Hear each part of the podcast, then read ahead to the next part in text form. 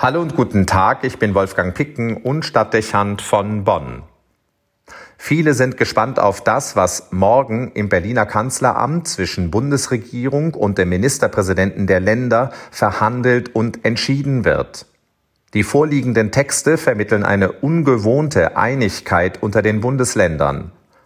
Offenbar werden die bisher geltenden Corona-Maßnahmen verlängert und insbesondere für Begegnungen im privaten Bereich verschärft. Zukünftig sollen nur noch fünf Personen aus zwei Haushalten zur Geselligkeit zusammenkommen dürfen. Über die weihnachtlichen Festtage ist eine Lockerung zu erwarten. Dann sind es zehn Personen, die sich zu gemeinsamer Feier der Weihnacht einfinden können. Auch für die Feuerwerke zum Jahreswechsel scheint eine Lösung gefunden. Auf öffentlichen Plätzen und Straßen nein, in privaten Gärten ja. Ein Kompromiss. Wie man mit dem Unterricht in den Schulen verfahren wird, scheint noch offen. Kommt es zu einer Reduzierung von Präsenzunterricht und einer 50-50-Regelung von Schülern, die im Klassenraum und vor dem Bildschirm daheim gleichzeitig den Unterricht folgen? Wie auch immer das Ergebnis sein wird, gut ist, dass es bundeseinheitliche Regelungen geben wird, die die ständige Verunsicherung in der Bevölkerung aufheben. Die Nachricht von der Bereitstellung eines Impfstoffs und sogenannter Impfkampagnen möglicherweise bereits Mitte Dezember lässt darauf hoffen, dass sehr bald auf diesem Wege Infektionszahlen reduziert werden können und vielleicht die Gefahr der Pandemie gänzlich gebannt wird. Gleichwohl muss bedacht werden, dass die Impfung im Abstand von 14 Tagen zweimal erfolgen muss, damit der Impfschutz erreicht werden kann. Ferner wird es eine gewisse Zeit dauern, bis die ganze Bevölkerung weitgehend vollständig geimpft ist.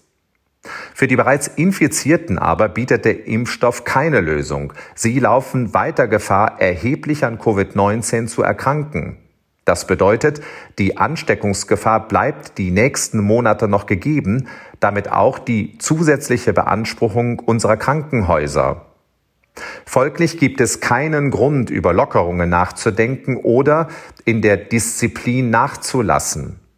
Auch wissen wir noch nicht, wie der Impfstoff in der Fläche wirken wird und vor allem, ob und wie der Virus sich verändern könnte. Möglicherweise mutiert er und vorhandene Impfpräparate wirken nicht. Die Maßnahmen der Regierung sind also nicht überflüssig. Fast fürchtet man schon entsprechende Diskussionen und vor allem ein entsprechendes Verhalten bei manchen Teilen der Bevölkerung. Es wird vermutlich nicht leicht sein, vor diesem Hintergrund die Querdenker, Demonstranten und Verschwörungstheoretiker in Schach zu halten. Die bevorstehende Impfung der Bevölkerung wird ihnen möglicherweise in die Karten spielen und ihre Argumente befeuern, die Maßnahmen mit ihrer Einschränkung für die persönliche Freiheit stünden nicht mehr in Relation zur Gefährdungssituation.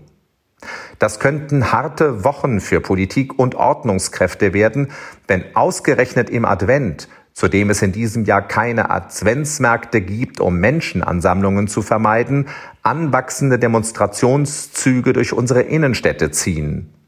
Kein vorweihnachtliches Szenario, das sich da entwickelt. Es wird den Klang systemkritischer Parolen hinterlassen, wo eigentlich festzustellen ist, dass unsere Gesellschaft und unser Wirtschaftssystem der Krise im Ganzen gut begegnet ist.